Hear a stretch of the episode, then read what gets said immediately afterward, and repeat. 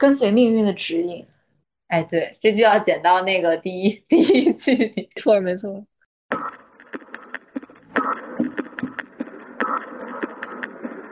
那可以介绍说，这是一个不被定义的公司呀。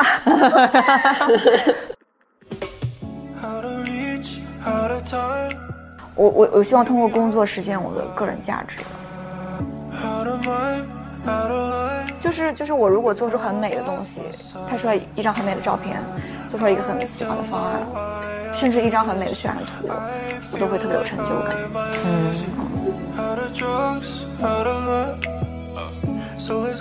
Hello Hello，大家好，欢迎来到 HMMM Home。这是一档与 Origin X 合作的关注后建筑人职业发展和生活态度的播客。我是主播 Pickle，我是主播贝果。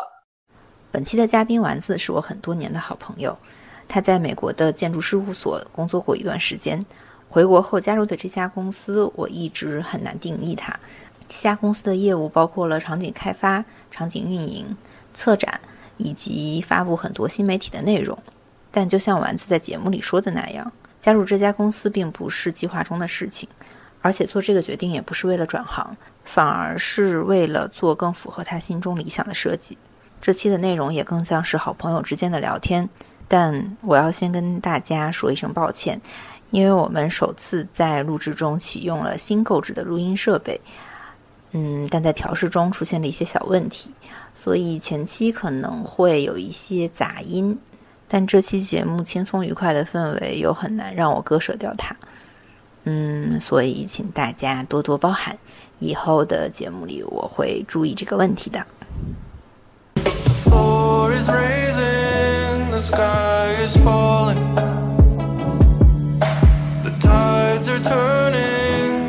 先从丸子的自我介绍开始吧。对，大家好，我是丸子，是本科跟研究生都是读的 architecture 建筑学专业。嗯，本科是在某他们所谓的老私校读的，然后研究生是在 UCLA 呃的建筑项目。但当时我们那个项目就是比其实已经比较跨界了，已经不是那么传统的建筑项目了。嗯，然后比如说会搞一些机械臂，然后 VR 这些东西。但我觉得是，就现在回想起来，我当时对我学的这些东西不以为然。嗯嗯，我觉得是我当时过早的接触了这些东西，然后没有对它有一个更全局的认知。就是我当时我的眼界也好，我的认知也好，还还没有到达一个，就是看的不是很广。对对，我还没有认识到他的好或者不好或者怎么样，当时就就过早的接触了这些。是的，嗯。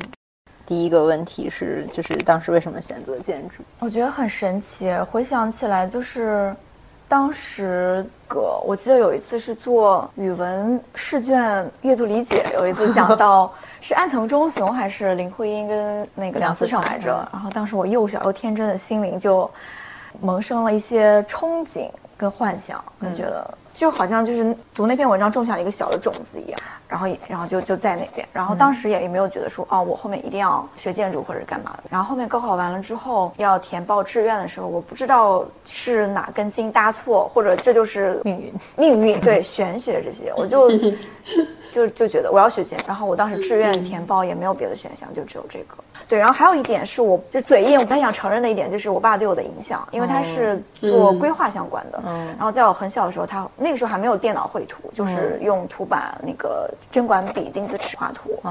然后后面在我再稍微年龄大一点，就他看到他用那个。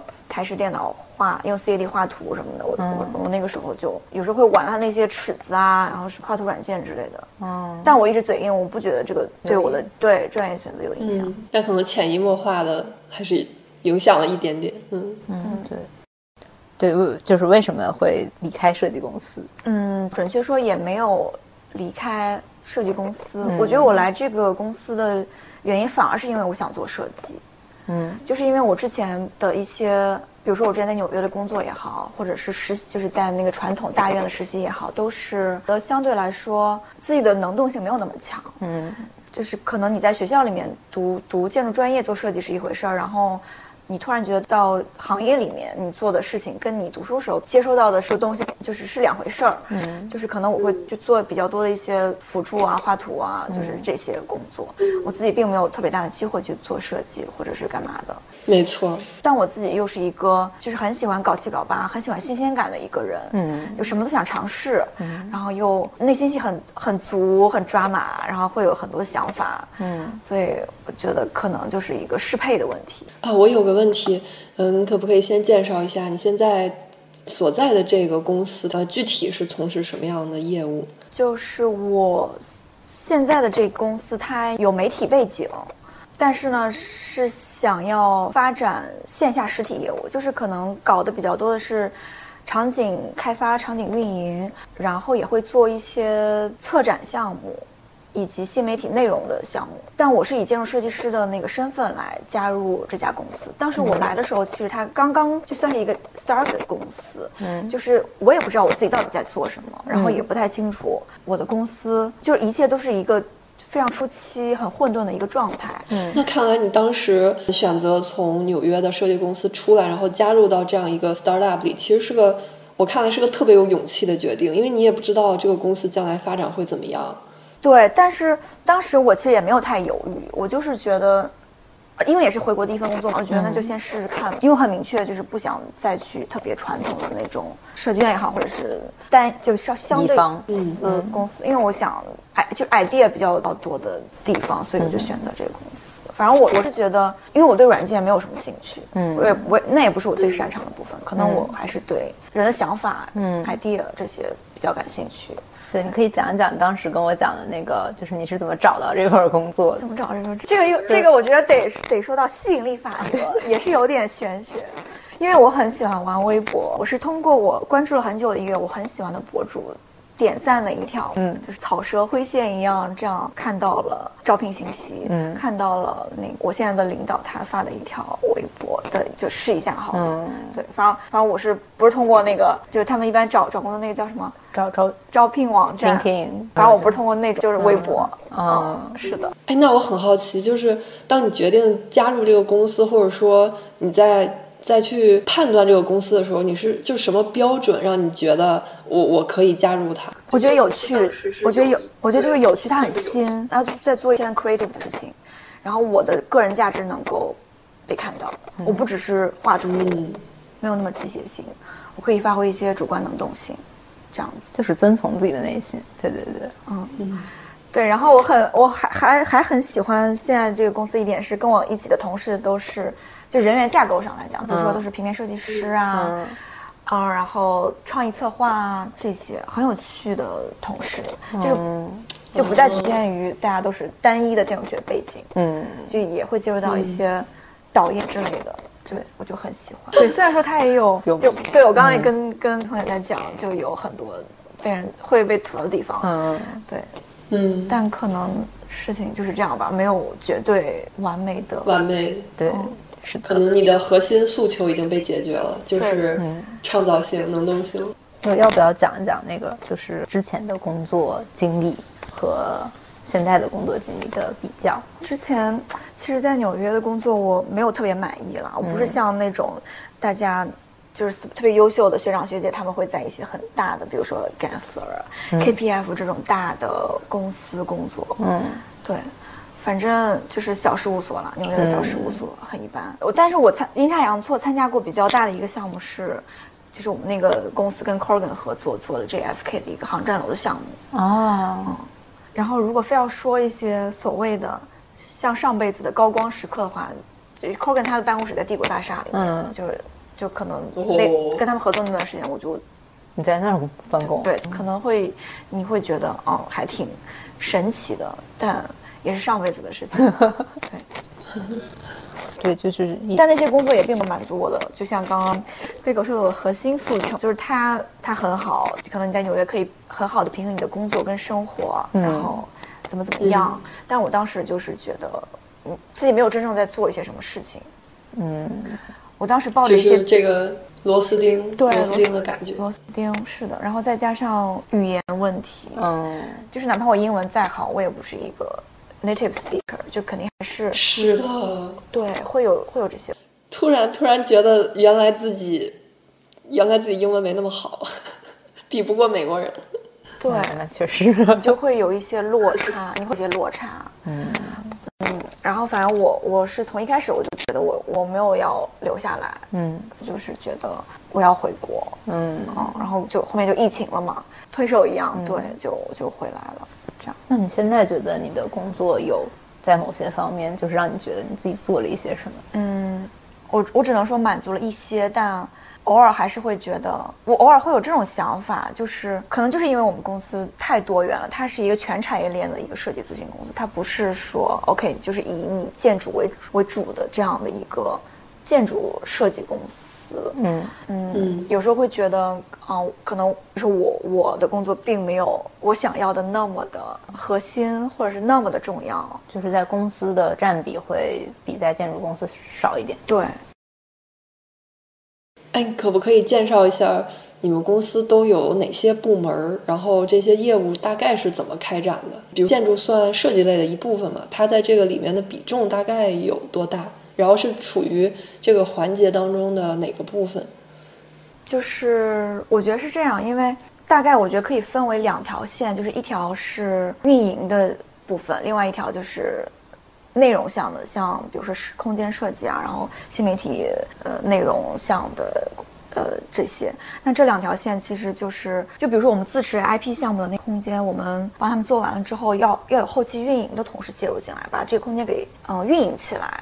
呃，创意策划也好，就或者是稍微市场向营销也好，嗯、是这是这两部分前后端相互配合结合起来，然后就我们做事情才成立。嗯，哦，对，那所以这种情况下，建筑设计的工作肯定就是占比，我觉得至少要百分之五十以下吧，对吧？嗯。我我还是想问这个环节上面的，那你们项目是就是一般是怎么来的？我们就是分两部分，比如说自持 IP，我们现有的这些 IP，我们要开发新的空间，这是一部分；另外一部分就是商业项的合作，就是可能有销售的同时，他会接一些品牌的客户进来，那可能是以短期 pop up 性，或者是以一个呃在我们已有空间里的展览的形式，或者是怎么样也好，大概是这两种类型，我觉得。嗯，嗯，我刚想问的是，就是你这样做设计的话，你的工作流程是不是跟在建筑公司不太一样？就是不一样，我我其实是会基本上是自己一个人，就是哦可以有很多的，就是一个人就是一个 team 的感觉，嗯对，就是反正他就利弊就出来了嘛，嗯就是好的事情就是你的能动性，不好的事情可能就是工作量的问题，或者说是嗯，就是团队配合的问题。那就就是说，你你会收到的，比如说我做建筑，就是收到基本是甲方的信息，最多是有一些规划的信息什么的。你是不是得就是考虑运营的要求，考虑就是销售会不会有要求，就是会不会有多方要求给到你，然后你你你要综合他们才能做设计。这个分情况，就也是也是我刚刚讲的，如果是我们自己的 IP 的空间的话，可能就我们只需要跟我的那个 leader 汇报就好了。嗯，就是内容这边自己我们自己把控。那如果说是商业项的合作的话，可能就要更多的考虑品牌那边的意见，嗯就是两者，就是我们自己呃视觉效果上要要考虑，那品牌他们那边的需求，他们那边的意见也要考虑，就是这两种。你有遇到过很难处理的品牌需求吗？有非常有，但就不便多透露了。这个简直就是，对，嗯，我挺好奇，你说你现在做建筑，然后一个人就是一个团队，等于说你要包揽很多事务。哎，那你们你们在建筑这个部门现在大概有多少人？然后大家是同时做一个项目，还是说一个人管一个项目，或者一个人管多个项目这种？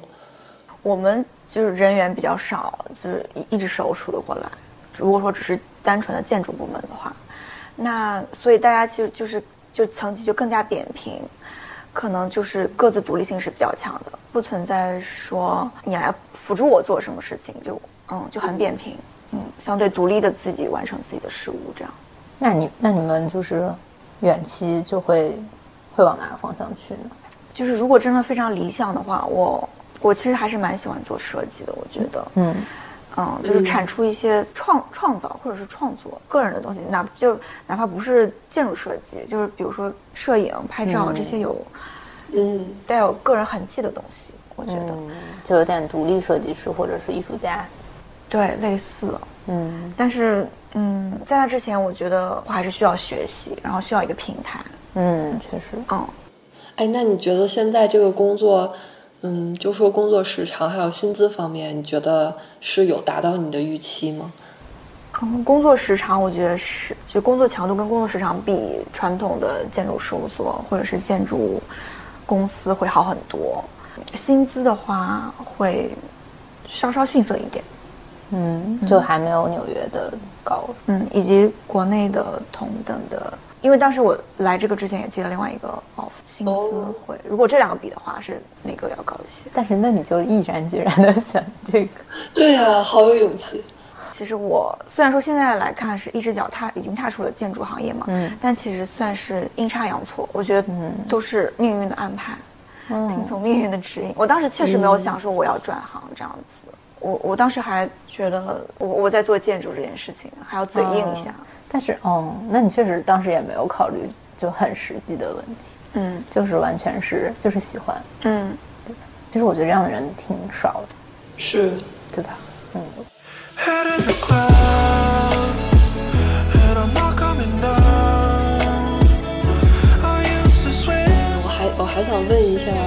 就是因为你说现在其实你也接触一些运营方面的东西吧？那你有没有感觉到这些东西其实相比较建筑这种特别专、特别窄的这种专业能力而言，它其实扩宽了你将来一些可以迁徙的能力。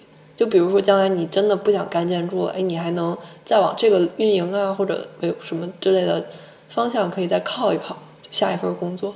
我觉得，我觉得你你问的这个问题反而启发了我想说的东西。对我是想说，就是就是我接触到了更多别的行，就是专业的背景的人之后，我是越发的觉得，就是拿行业建筑建筑行业本身来说，它其实还是太末端了。就包括大家的思维、思维方式也好，或者说在整个社会产业链上的位置也好，都是属于一个比较末端的位置。就哪怕是我在一个不是传统的建筑行业的公司里面，那我作为建筑设计师，我可能也是相对稍微被动。对，或者或者说末端一点。可能比如说创意策划的同时，他有一个很好的概念，然后他会 brief 给你一些东西，那你来配合，嗯，这样子。但但是呢，我又要说，这个还是看你的性格，就是你是一个什么样的人，你适配什么样的工作。就是我个人来讲，我是喜欢，我是喜欢美，喜欢设计，喜欢、就相对没有那么没有策划那么那种那种性格那种人格，没有不是那对不是嗯那种人格。就我可能还是比较设计师人格，嗯，反而也还行。但是我只是觉得说，客观来讲，建筑行业或者是这个专业的的位置来讲，还是相一个相对比较乙方。对，就在整个社会的运营方法上，可能是比较末端。但对对于做这个事儿的个人来说，可能也如果你真的喜欢的话未必是一个很差的选择。对，就是就是我如果做出很美的东西，拍出来一张很美的照片，做出来一个很喜欢的方案，甚至一张很美的渲染图，我都会特别有成就感。嗯，嗯，感觉自己在确实的创造东西。哎创造东西，嗯，对，然后以及我也在做一些，就之前帮他们做一些，呃，拍摄置景的东西。啊，对，这个嗯还蛮有意思是的，给明星拍吗？也不算明星，反正就是一些嘉宾。嗯，是，嗯，对，就是你你来了以后有没有什么就是意想不到，让你觉得很有，就是你之前没有想过，就你对这个公司应该本来是有一些以为是什么样的，对吧？然后进去以后会有没有一些就是你意想不到的好，或者意想不到的不好？对我我我意想不到的地方就是我没想到他这么的跨界，我没想到他他他业务这么涵盖的量这么的，我是直到最近，嗯。就我入职已经一年多以后，嗯。这个公司要做什么，他自己他的雏形也才刚慢慢显现，哦，就只能说我来的时候，公司整个公司的架构还在搭整个框架，然后我们这些 IP 也好，这些内容也好，都在孵化的阶段。哦，就比如说很多 logo 都是还在做，嗯。哎，那这样一段，这种工作确实很有成就感，因为像你会觉得整个的公司的这些设计啊、产品都是你一手参与的，把它建立起来的，嗯，是对吧？而不是遵循前人的方法再去重复。适合这种喜欢更多新鲜感、搞七搞八的人格的人吧。而且还就是还挺，就是这个公司这两年其实看起来，就反正在我看起来，它就是越搞越好。哎，我挺好奇一个一个点啊，你们老板是一个什么样的人？就他可以有这个想法 去创造一个这个样子运营模式的公司。我觉得他他是他是一个有远见，嗯，以及有魄力的人，他真的很敢做这个事情。就是我感觉没有同类型的公司，没有。我知道的没有。没有是，嗯，就我一直都不知道，就比如说我想录一个这个播客的开头，我都不知道要怎么定义你的公司。就是我也我自己去了一个是怎对我自己都不知道，因为我刚回国的时候，别人问我说你去哪儿了，我我都不知道该嗯怎么跟别人讲，因为我自己就可能都是认知都没有达到一个特别清晰的那个程度那可以介绍说这是一个不被定义的公司。呀。听众朋友们，听到这里呢，你是否可以理解了丸子为什么还会选择留在建筑设计行业？如果你对本期有任何疑问或有想讲出来的经历，请在留言区告诉我们。同时呢，也请大家分享你们最感兴趣、最想了解的转行方向，交给我们，由我们来进行采访、挖掘和最终的故事呈现。大家也可以在小宇宙、喜马拉雅和 Podcast 搜索同名节目 HMM Home，并关注我们。今后会持续放送你意想不到的职业发展选择。好，那让我们继续收听后半段吧。那你对就是你的工作是怎么看？就是你把工作放在你人生的什么位置？以前以及现在？你知道，说到这个，我觉得我我我这个想法还是有一些，我这样想肯定别有会有人骂我。我我希望通过工作实现我的个人价值。我希望，我觉得我如果有一份工作，就是它很稳定，然后我每天就是去撞钟，对干嘛干嘛，我会有一种我在浪费时间的感觉。我就觉得，嗯嗯，可能就只是单纯的出卖时间来换点钱这样子。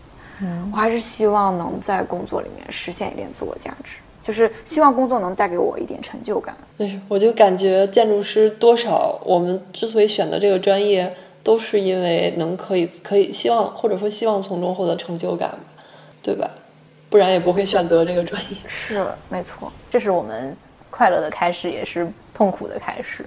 是，因为 没错对我们觉得这个专业很好，然后我们觉得这个工作会就实现一些个人价值，但是实际的现实现实可能不是大部分对又不是这样，所以就是很矛盾，你就很难说这是一个好事或者是一个坏事。嗯，是，对。然后还有一点就是，现在的工作要就考勤查的比较严，要打卡，要做 做表。我对这个事情还是有有点抗拒。但现在已经好很多了。可是我对于对他的抗拒减少这件事情，我很警惕。我觉得我不不再那样了。嗯，放弃了一些以前的自己。某种程度被驯化。，对，被驯化了。是的，我对这个事情很警惕。我最近还在想这个就被驯化的问题，就我就觉得以前的工作好像我就在一直在规训自己，就是我要想要变成一个所谓的好员工。对对，但是好像就是你得到了正反馈，你也得到了认可，但是好像不应该是这样。嗯，我感觉大公司都会有一个通用的问题，就是人的异化，他会不停的给你洗脑，然后让你异化，把自己异化成一个单纯的劳动力，而不是说作为一个人在工作中的存在。我自己的感受是这样，嗯，对，就是有点降低你的主动想法和主，然后提高你的生产效率。对，但另一方面，你就这样，可能你也更轻松，因为你不用有些有的没的那种所谓的内行。Do. 嗯，对，我还还有一个问题是，你的公司的就是盈利模式是什么样？就是他做很多很多行业，涉足很多很多方面的事情，就是他到底是从哪里赚他公司员工的钱？嗯，这个我不能算是百分百了解，因为我毕竟只是一个设计师，不是那种岗位。但我就是从我的理解来讲，我觉得是主要的还是客户、品牌项的商业合作这些。嗯，这这是不是有点类似于一些建筑师，他会做一些大型商业项目，比如说住宅，来养他一些个人爱好，就是他做一些小房子，没那么赚钱，但是做的很、他自己很喜欢。就是我觉得我们自己来讲，嗯，不会不不会说因为这是一个商业项目而把它当做一个单纯赚钱的项目。就他们之所以来找我们，也是因为我们能提供好的内容。就就他们现在也不想要说让这个 campaign 也好，case 也好变得特别商业。他们也是希望，比如说有一些知识，就是知识密集型、文化向的、艺术向的这种，就大家就是互通有无这样。互补结合成一个一个商业项目，就可能他们也需要我们的背书，嗯，然后我们需要他们的资金，这样子。哎，那丸子，那你对于现在这份工作近期或者远期的规划，你有任何的考量吗？我觉得我想过这个问题。首先回到一个很现实的问题是薪资问题，嗯因为不能不能一直用爱发电，然后升值空间的话，我不觉得，就是因为我我现在就是设计师啊，建筑设计师我对我觉得这个行业也无所谓。你不可能成为一个某个部门领导，对吧？对，那个可能也嗯不是我，对，也不是你的志向。不对，不是我的志向。是，哎，那你有没有考虑自己单独出来干这样一个类似的？有有非常非常，就我还是希望自己能够有机会可以成为一个独立设计师，因为首先不用坐班，这个是真的很关键。嗯 对，现在就是前期在一个平台能接触到一些项目，然后学习跟积累一点东西，嗯嗯，然后认识一点有趣的人，这样。嗯，但我觉得就是是做设计，可能本身就和赚钱就是不是一个方向的事情，嗯就它是两码事。嗯嗯，所以可能所有的设计行业相对来说都不是那么赚钱的，是，对吧？没错。感觉赚钱像是应该随之而来的，而不是说为了赚钱而去做设计。那问题是，只有一小部分人 会而且。是，对，而且又回到这个投入跟产出跟回报的比例的问题上，就是这个我们行业性价比就是很低啊。对，对是的，嗯，我觉得这是大部分人转行的主要原因之一吧。你到一定年龄，你不得不考虑一些事情。